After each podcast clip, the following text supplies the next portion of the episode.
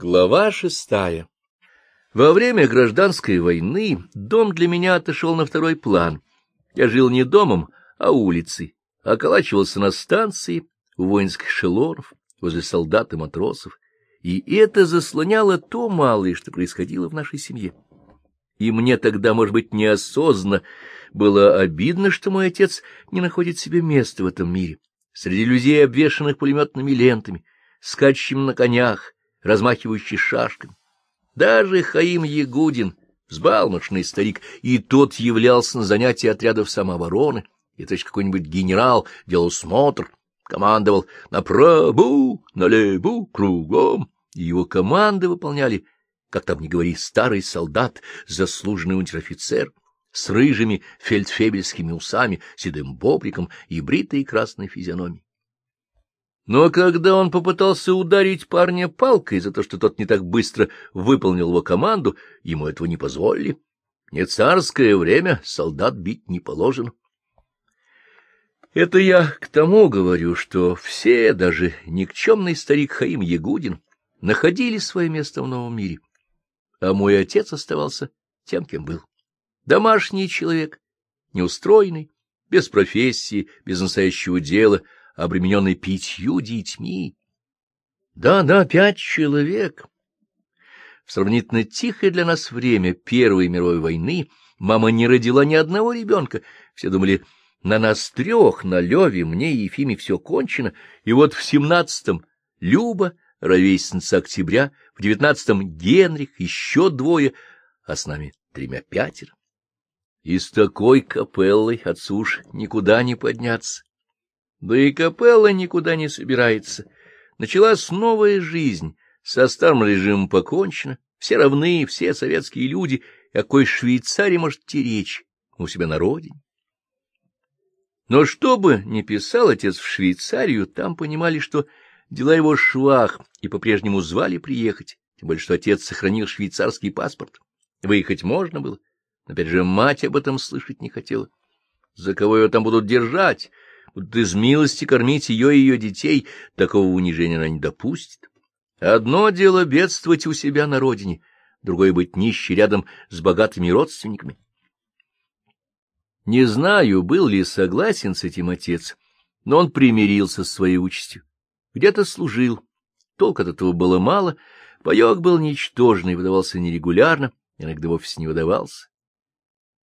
К тому времени отец хорошо говорил по-русски, Читал, писал, много читал, грамотно писал. Он был не без способностей, порядочный человек, но в своем учреждении, как вы понимаете, был не на самой высокой должности, переписывал бумаги, что-то приносил домой. Хорошо, если паек, хуже, когда Ден Знакин, который ничего не купишь. Ну вот наступил НЭП, и началась жестокая конкуренция между участником и государством. Как тогда говорили, кто кого, государство одолеет частника или частник государства. И если государство хочет одолеть частника, его товар должен быть дешевле и лучше. А что значит дешевле? Это значит сократить аппарат, убрать лишних людей, ведь у участника лишних людей не бывает. Он из себя, из своей семьи, из рабочих выжимает все. И вместе с НЭПом провели грандиозное сокращение штатов ликвидировали ненужные учреждения, не боялись даже безработицы, хотя многие очутились неудел и говорили, за что боролись. И мой отец тоже остался без работы. И встала проблема. Чем заняться? Как зарабатывать на хлеб насущный?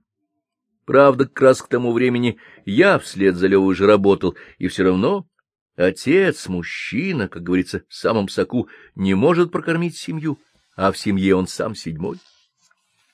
Кончилось тем, что отец выправил патент и снова стал кустарем-сапожником.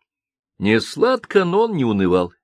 Его выручал юмор, довольно редкое качество в немце. Может быть, он приобрел его, живя с моей матерью? Ужиться с ней можно было только обладая большим чувством юмора. В юморе была защита, было спасение. Если, так сказать, физически мы всем были обязаны матери, она нас выненчила, то духовно нас сформировал отец, привил нам вкус к чтению, заботился о нашем образовании, рассказывал сказки, которые сам слышал в детстве, братьев Грим, Андерсона, сюжет кинокартин, насмотрелся еще в Швейцарии. И у нас тогда появилось кино под названием «Корсо». Спокойный голос, ласковая рука находил с нами общий язык. Достаточно вам сказать, что не мать укладывал нас спать, а отец. Конечно, когда наработаешься, наломаешься или набегаешься за день, то, чтобы заснуть, достаточно прислонить голову к подушке. И с нашей мамой не накапризничаешься. Скажешь, что было тихо, и будет тихо. Но дети есть дети, и когда пятеро спят в одной комнате на двух кроватях, один задел другого, другой толкнул третьего, четвертый стащил с пятого одеяла, а пятый запустил в четвертого подушкой, то порядок наведешь не скоро. Иногда бывало такое, что мать оказывалась бессильной, и подзатыльники ее не действовали, только отец мог нас утихомиривать. Когда мы маленькие болели, то за нами ухаживал тоже отец, следил, что мы принимали лекарства, вставал к нам ночью. Мама не вставала, она ничем никогда не болела и не слишком верила в чужие болезни. Помню, как-то у Ефима болели зубы, он не мог уснуть, отец подходил к нему, давал полоскание, а мама говорила, что ты его слушаешь? Как-то не может болеть зуб, ведь зуб — это кость. Однако, надо сказать, судьба вскоре улыбнулась отцу. У нас организовалась сапожная артель. Инициатором был мой старший брат Лева, хотя ему было тогда всего четырнадцать или пятнадцать лет. И представьте себе, сапожники, потомственные кустари и ремесленники, пожилые люди, хозяева, пошли за ним, за мальчишкой, комсомольцем, такая была в нем сила убеждений. Не будем скрывать, сыграло свою роль и то, что кустаря стали прижимать налогами, намечался курс на коллективизацию и ликвидацию участника. Но наша артель была создана одной из первых, и она явилась спасением для моего отца. В артели отец исполнял четыре должности — приемщик заказов, кассир, бухгалтер и завскладом, и совсем справлялся. Сейчас на четырех должностях сидят четыре человека — а тогда был один, потому что во главе угла стояла рентабельность. В середине двадцатых годов семья крепла, жили прилично, и наступила пора моим родителям пожинать плоды трудов и забот своих. Жизнь их была в том, чтобы вырастить детей, воспитать, сделать людьми. Простые труженики мировых проблем не решали, жили ради друг друга. Дети были плодом их любви, и они были счастливы. Но, как вы знаете, счастье — понятие относительное. Нет-нет, ничего страшного не произошло, все были живы, здоровы, но мы росли, у каждого вырабатывался свой характер, свои взгляды, и некоторые конфликты были неизбежны. Гордостью нашей семьи был, конечно, Лева, секретарь укома комсомола, начитанный, грамотный, прекрасный оратор, министерская голова, принципиальный и бескорыстный, Ничего, кроме кожаной куртки, косоворотки и латаных штанов, ему было не нужно. Был ли он похож на дядю Мишу? Внешне нет, тоже высокий, черный, но худощавый, и монгольского в нем было мало. А вот по характеру затрудняюсь сказать. Скорее так, дядя Миша сам по себе, Лева сам по себе. Дядя Миша был бесшабашный, удалой, простодушный.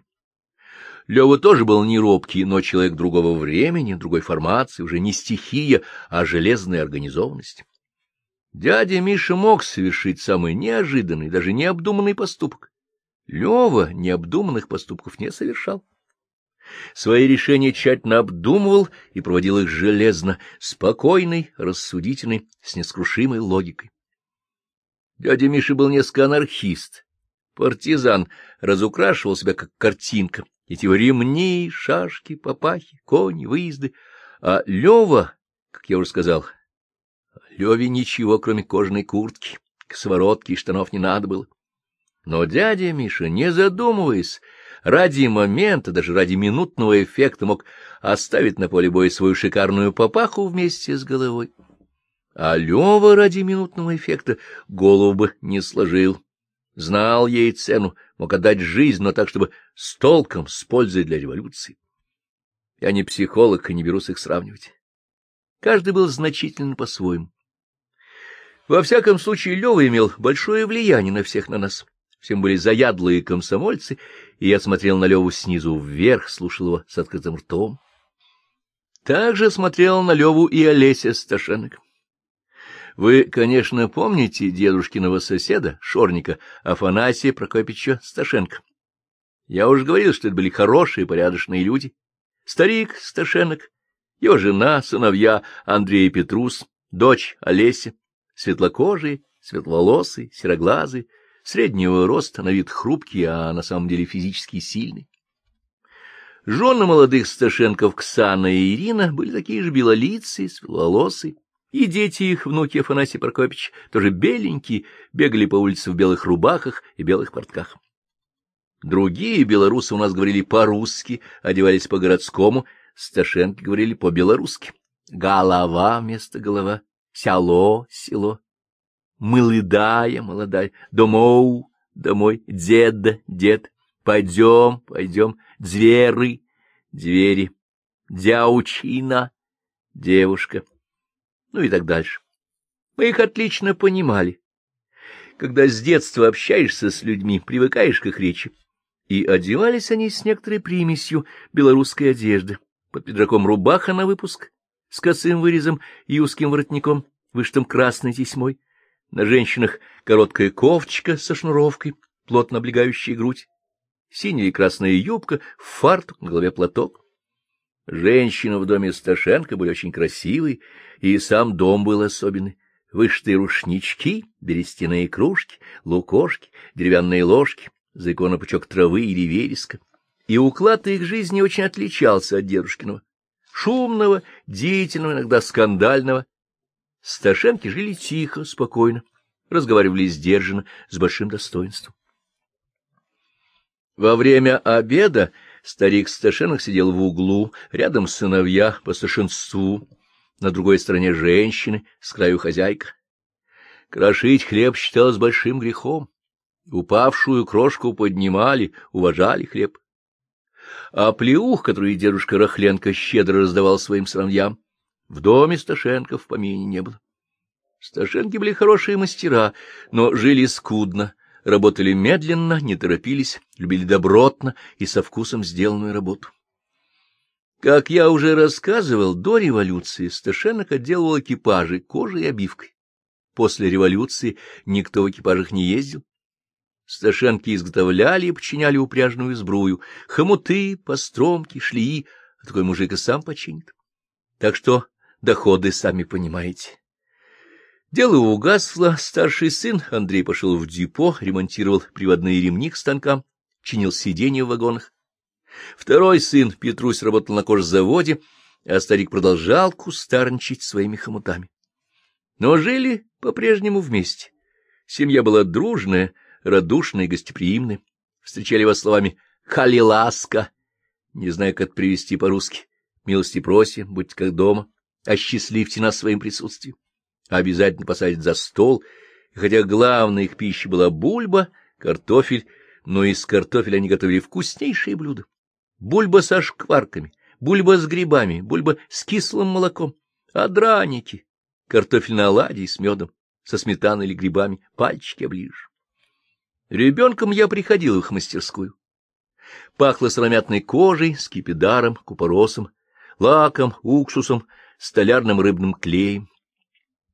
Сташенки сидели верхом на скамейках, где были укреплены деревянные тиски с зажатой в них очередной поделкой.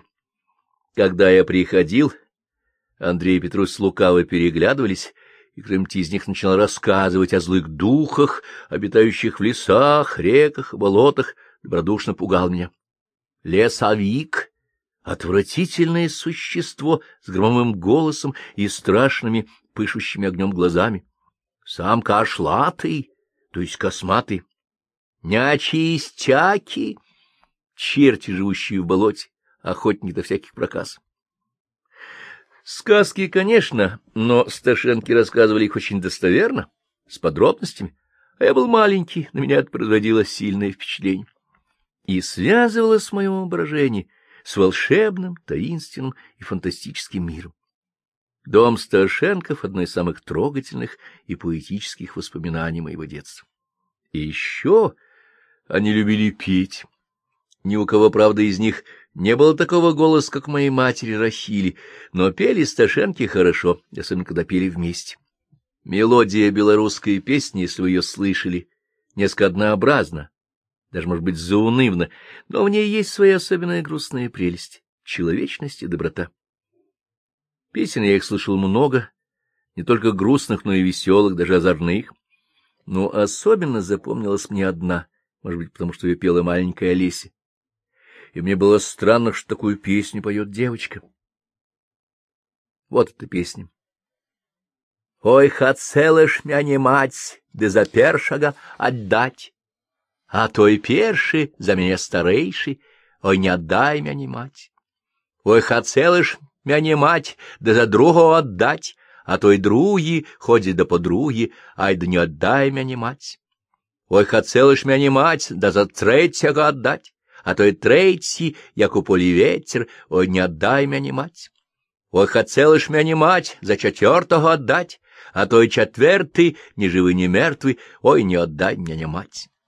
Ой, хотелыш меня мать, да и за пятого отдать, а той пятый пьяницу проклятый, ой, не отдай меня мать. Ой, хотелыш меня мать, да за шостого отдать, а той шостый, хворый недорослый, ой, не отдай меня мать. Ой, хотелыш меня мать, да за семого отдать, а той семы, добрый да веселый, и не с у меня узять. Олеся была в семье Сташенков поздним ребенком, на десять лет моложе Петруся. В общем, ровесница моему брату, Леве, значит, на год старше меня. Нежная, прозрачная, гибкая, как веточка, русалочка с льняными волосами. Знаете, когда в соседнем доме, в соседнем дворе рядом с тобой растет такая девочка, и ты через низкий забор видишь, как она в саду под яблоней плетет венок и детским голосом напевает жалобную белорусскую песню, то пока ты мальчик, ты не обращаешь на это внимания.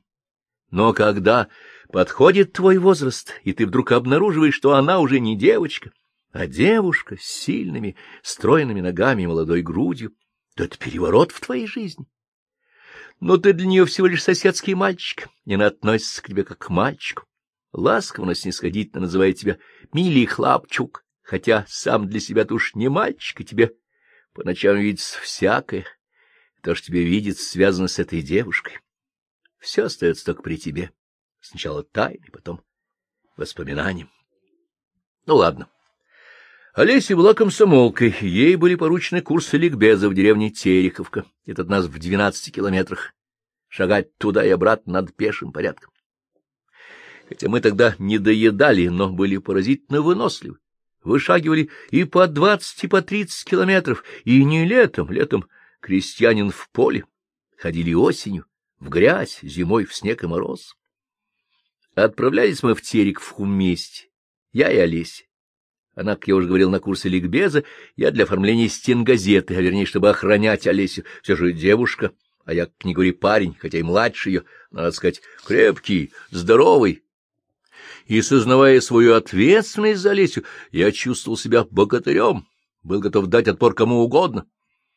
Давать отпор было некому, банды уж были ликвидированы, и мы шлепали с Олесей проселочной дорогой по осенней грязи, босиком, перекинув через плечо сапоги, связанные за ушки. У Олеси их всего одна пара, и у меня, хотя и сын сапожника, и внук сапожника, и сам сапожник тоже одна пара, и мне случалось давать свои сапоги ребятам, у которых вовсе не было. Перед деревней мы сапоги надевали, босоногий горожанин не имеет авторитета в деревне. Тем же путем возвращались обратно. Иногда нам давали лошадь, мы ехали в подводе осенью, а зимой в санях, в деревенских розвальнях, набитых сеном. Вечер, опушка леса, луна освещает тьмоватый снег на полях, а белый снег на деревьях освещает милое Олесино лицо. Голова ее и грудь крест-накрест перевязаны платком, блестят прекрасные, добрые и веселые глаза — Сено таинственно шуршит, нам тепло в этом сене, но мне кажется, что я чувствую ее, Олесина, тепло. Чего не образишь в пятнадцать лет, когда рядом с тобой такая девушка. Я был тогда влюблен в Олесю, влюблен по-мальчишски, когда тебя будоражит молодая кровь, возраст и возраст же заставляет стыдиться этого чувства. Мне казалось, что все в нее влюблены. Может быть, так оно и было, но все мы знали, все мы видели, а нравится мой старший брат Лева. Нашим домом был тогда клуб. Помещался он, между прочим, в доме, реквизированном у богатого торговца Алешинского, того самого, у кого в москотельной лавке служил когда-то мой отец. В клубе мы проводили все вечера, иногда и ночь. Готовили спектакли, рисовали декорации, писали тексты для стеной газеты, для живой газеты — реагировали на все события, будь то введение метрической системы мер или признание нас Англии, Италии и Греции. Собирали пожертвования на постройку истребительной эскадрильи «Ультиматум», ходили с кружками по домам, пробегали по вагонам во время остановок поезда на нашей станции. Мы думали не об устройстве нашей судьбы, мы думали об устройстве мира. Мы разрушали вековой уклад жизни, а новый создавали в соответствии с нашим опытом. А каков он был, наш опыт? Моему брату Леве, нашему руководителю, было тогда шестнадцать или семнадцать лет. Помню Левин доклад о Есенинщине. Это было уже после самоубийства Есенина. Знаете, я тогда очень любил Есенина. Люблю и сейчас, хотя читать стихи, как вы понимаете, уже некогда, но когда слышу их, у меня щемит сердце, так же, как щемило тогда. Так надо бывает в юности. Попадешь на хорошую книгу, влюбишься в нее, и она западает в твое сердце на всю жизнь. Стихи Есенина дала мне Олеся, и счастье мое, что это был Есенин. Я был в том возрасте, когда можно увлечься и плохим поэтом. Хотя с точки зрения текущего момента доклад Лёвы был, наверное, правильный, но, знаете, Лёва сказал, что Есенин потерял связь с деревней, не понял революцию и чушь нашему великому делу, неуважительно грубо, о мертвом поэте, о Есенине. Русь, малиновое поле и синь, упавшая в реку, Люблю до радости и боли твою озерную тоску. Ведь мы за это воевали в Отечественную войну, за это отдавали свои жизни. Дома я сказал Леве, что его доклад был необъективным. Есенин — великий поэт, молодежь его любит, и нельзя его просто так грубо зачеркивать. Ну и выдолжил мне тогда. Не повышал голоса, он вообще не повышал голоса. Он сел против меня и сказал, что поэзия хороша тогда, когда она полезна делу пролетариата. Если она не полезна, значит, это вредная поэзия. Молодежь любит Есенина, неправда. Им увлекается только часть молодежи, шаткая, неустойчивая, незакаленная в классовой борьбе, не понявшая новой экономической политики и утерявшая революционную перспективу. Видимо, к такой части молодежи принадлежу и я. Более того, я вел себя нечестно. Я должен был искренне рассказать на собрании о своих колебаниях, а я утаил. Если остаюсь при своих взглядах, то моим товарищам следует меня обсудить. Стыдно теперь вспоминать, но в ту минуту я смолодушничал. Мне было страшно стоять перед собранием, лепетать что-то невразумительное. Что я понимаю в поэзии? И я побоялся показаться смешным, подчинился Левину авторитету, не посмел защитить свои взгляды и вспоминаю об этом со стыдом. С годами мы со многим примиряемся. Ничего не поделаешь, жизнь. Но в пятнадцать лет... А Олеся во время доклада тоже промолчала, хотя любила Есенина, зачитывалась им, помнила много его стихов. Олеся смотрела на Леву, как и я, снизу вверх, она выросла в простой семье. Мать ее была домашней хозяйкой, и бабушки ее, и заловки тоже были при доме. И Олеся тянулась за Левой, хотела, сказать, соответствовать ему, хотела учиться, хотела работать, быть самостоятельной. Но где у нас работать, куда пойти? Двадцатые годы, НЭП. В стране еще безработица. О нашем городке и говорить-то нечего. Как и всюду, у нас была, конечно, бронь подростков на предприятиях, но какие это предприятия? Депо, кожевенный завод, сапожная артель. И все же Олесе удалось устроиться уборщицей в райисполкоме. Тогда райисполком, райком партии и райком комсомола, вообще все районные учреждения помещались в одном доме, некогда реквизированном у бывшего мучного торговца Фрейдкина. И вот Олеся в синем рабочем халатике и красной косынке стала украшением районной власти. Нравился она Леве. У такого человека, как Лева, этого не узнаешь, не давал волю чувствам. И все же я убежден, Олеся ему нравилась, она всем нравилась. Все ее любили, и моя мать, и мой отец, и дедушка, и бабушка, и когда они, Лева и Олеся, стояли рядом, от них нельзя глаз было оторвать.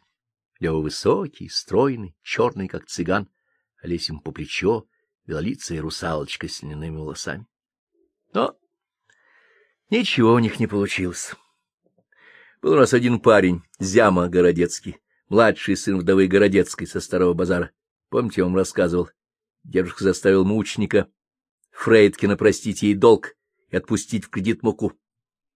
Надо вам сказать, что хотя она и была фактически нищая, но ее дети при советской власти вышли в люди. Сыновья работали в депо, кто слесарь, кто электрик, хорошие мастера, и дочери повыходили замуж за приятелей своих братьев, тоже, значит, за деповских. Своими успехами они были обязаны собственному трудолюбию. Но старуха Городецкая утверждала, что не спаси их туда дедушка Рахленко, их бы на свете не было. Такая, знаете, экзальтированная особа. Но разговор не о ней, а о ее младшем сыне Зяме. В отличие от старших братьев, Зяма в депо не работал, куда-то уезжал и вернулся к нам комсомольцам, чоновцам. Что такое чон, вы знаете? Части особого назначения. Ликвидировали банды на селе. И Зяма, следовательно, был парень обстрелянный, боевой, не то что мы. Явился в брюках клеш, кепки, старой шинели, носил ее в накидку, типичный братишка времен гражданской войны. Хотя гражданская война, как вы знаете, давно кончилась. И сам Зяма был никак не похож ни на матроса, ни на бесшабашного рубаху парня. Тощий, сутулый, в очках, болел болезнью бедняков, чехоткой, от чехотки впоследствии умер. Однако своей болезнью он никогда не прикрывался, ни от чего не отлынивал. Но он был безграмотен, не хотел учиться, и хотя своей сутулостью и близорукостью смахивал на человека образованного, на самом деле был невежд. Если при нем заходила речь о литературе или вообще о том, чего он не знал, лицо его делалось обиженным, и он презрительно говорил «брось губами шлепать» или обзывал нас гнилыми интеллигентами. Но самым главным врагом комсомола и советской власти он объявил мещанство. Когда мы дрались с бандами, — говорил он, — у нас плевательниц не было, и плевал куда попало, и растыкивал по углам окурки. Мы не дворяне, чтобы выкать, у нас равноправие, все товарищи, а товарищи называют друг друга на «ты». В общем, все мещанство. Приличная одежда, галстук, занавески на окнах, туфли. Разговаривая с девушкой, прохаживаясь с ней, Зяма клал ей руку на плечо или обнимал за талию. Равенство. Некоторые девушки с этим мирились, боялись обвинения в мещанстве, но далеко не всем это нравилось. Когда Зяма по-товарищески обнял Олесю, она отбросила его руку. Зяма ей сказал, не строй себя барышню, и тогда Олеся влепила ему оплюху, да так звонко на весь клуб. Зяме дурачку, чтобы проглотить. Девчонка все-таки, он полез в бутылку. Поставил вопрос в райкоме, мол, Сташенок ведет себя как аристократка из института благородных девиц. Что бы сделал я на месте Лёвы, будь я секретарь райкома? Я бы сказал Зяме, лапать девушек нельзя, прекращай это дело, и не будешь получать по морде. Но Лёва давно собирался осадить Зяму, и вот случай представился. Дело разбиралось в клубе на собрании городской комсомольской ячейки. Я отлично помню Леву на трибуне. Он разделал несчастного зяму под орех. Если Лева наваливался, так до конца живого места не оставлял. — Городецкий, — сказал Лева, — топчет достоинство людей, опошляет высокое чувство любви. Борьбой с якобы мещанством он прикрывает собственную распущенность, неряшливость, невежество, возводит в культ то, что было тяжелой необходимостью в годы гражданской войны, когда наша молодежь в труднейших условиях героически дралась на фронтах. Но война кончилась, наступил восстановительный период, перед комсомолом стоят другие задачи, надо учиться, надо работать, а Городецкий не желает учиться, не желает по-настоящему работать его цветистые фразы пустозвонства невежды, и есть решение райкома направить Городецкого на село продавцом в сельпо, пусть покажет, чего стоит на уровне текущего момента. Продавец-проводник партийной линии, а на переднем крае соревнования с частником, лавка частника рядом с сельпо. В ту минуту нам это решение показалось правильным. Все мы в этом возрасте суровы и категоричны. Надо, значит, надо. Теперь, оглядываясь назад, я думаю, что Лева поступил с Городецким несколько круто. Да, работа в сельпо почетна, но годится для нее Городецкий. У его конкурента, частника, вековой опыт. Он знает нужды крестьянина, сам из крестьян, а у Зяма опыта никакого, ни торгового, ни крестьянского. Частник обведет вокруг пальца. Это работа для здорового, смекалистого парня, таких у нас полным-полно, можно выбрать. Но для Левы Городецкий был явлением, с которым надо было кончать решительно, сурово и безжалостно. Но, с другой стороны, Лева не одобрил и поступка Олеси. Рукоприкладство не способ разрешения конфликта. Если бы Лева ограничился этим замечанием в адрес Олеси, с ним можно было бы и не спорить. Но Лева этим не ограничился.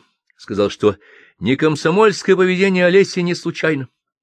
Оно объясняется воздействием среды, в которой живет она, а среда — это мелкобуржуазная. Дело, понимаете, в том, что отец Олеси Афанасий Прокопьевич Сташенок оказался кустарем. Все кустари объединились в артели, а он нет. Можно его понять. Единственный в городе шорник. Куда, спрашивается, ему идти? В какую артель? Сунули его в сапожную, но шорное дело все же не сапожное. У нас вообще было много волынки с кустарями-одиночками, с тем же парикмахером Бернардом Семеновичем, часовщиком, шапшником, кузнецом. Позже все образовалось, организовали разнопром, но первое время были недоразумения. Афанасий Прокопьевич заупрямился и вышел из сапожной артели. Сейчас это выглядит полной ерундой и чепухой, но тогда этому придавали значение, и Сташенок прослыл частником. И так заядлым частником и закоренелым индивидуалистом Лева и назвал старика Сташенко. Сказал, что Олеся никак не воздействует на отца. Наоборот, индивидуалистическая стихия семьи захлестывает и ее. Знаете, это было тяжелое собрание.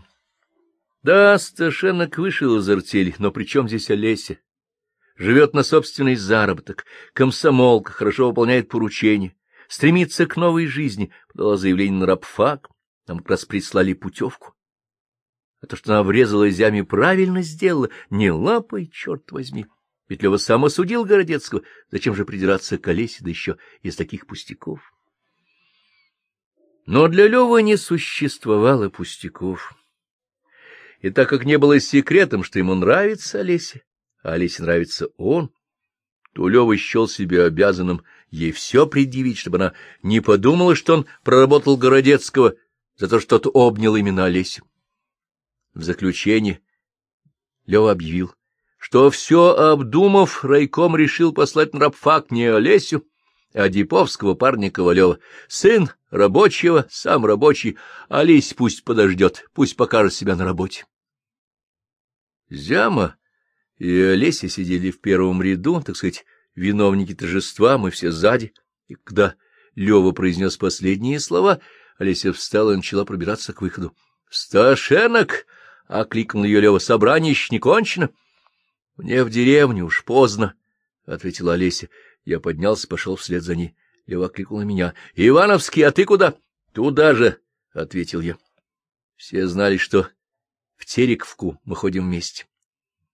В деревню надо было идти только через два дня — но я хотел подтвердить Олесины слова, чувствовал себя обязанным пойти вслед за ней, хотя ты и был нарушением комсомольской дисциплины. На улице я сказал Олесе, — Леву часто заносит, ты не огорчайся. Я думал, она заплачет. Нет, она не заплакала, она засмеялась. Да-да, засмеялась, у нее оказался сильный характер. Сташенки вообще оказались людьми с характером, потом еще убедитесь.